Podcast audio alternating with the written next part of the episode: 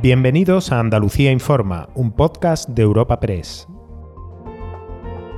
Hoy es 7 de febrero y estas son algunas de las informaciones más destacadas en nuestra agencia. La solidaridad desde Andalucía tras los terribles terremotos del sur de Turquía y el norte de Siria se traduce en varias salidas de equipos sanitarios, de bomberos y de rescate. Lo han hecho desde distintos puntos de la región, como Sevilla o Málaga. Lo hacen con sus mejores equipos, con perros muy bien adiestrados y con la rapidez que exige la situación, porque cada hora que pasa será más complicado poder encontrar gente con vida entre los escombros. En concreto, esta mañana ha partido desde Málaga un avión con dos bomberos del Consorcio Provincial Malagueño, tres del Ayuntamiento de Huelva y otros dos del Consorcio Nubense, junto a cuatro perros especializados en la detección de personas sepultadas con vida.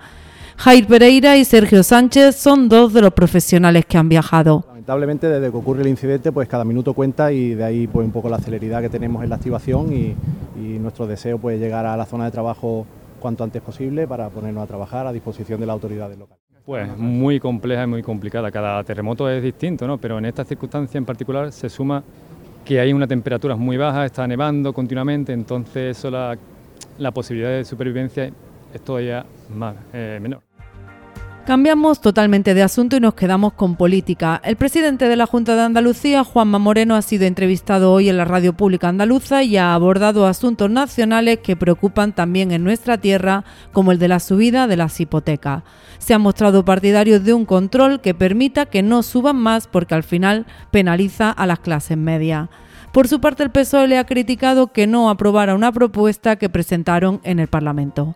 Pero también ha habido estos días críticas a Moreno, sobre todo desde Almería y Huelva, tras su propuesta de un AVE que conecte directamente Sevilla y Málaga. Así ha respondido. Nosotros lo que no nos gusta es enterrar ahí 300 millones de euros. Entonces lo que queremos es simplemente recuperarlo. Pero además, eh, la conexión Sevilla-Antequera conectaría después con Almería Antequera y por tanto Almería Granada, con lo cual le vendría bien. Y en el caso de Huelva, por lo que estamos reclamando y pidiéndole al gobierno de España, porque en este caso sí que es una competencia exclusiva del Estado, es que también haga el trazado y el proyecto de la alta velocidad para Huelva. Y cerramos con los problemas por la falta de médicos. Hoy se ha dado a conocer el consenso entre la Junta de Andalucía y las universidades para aumentar temporalmente hasta en un 10% el número de plazas de estudiantes de medicina. En el actual curso académico la oferta ronda las 1.100 plazas y por ejemplo en la de Sevilla, la más antigua, con este nuevo marco se pasaría de 320 a 352.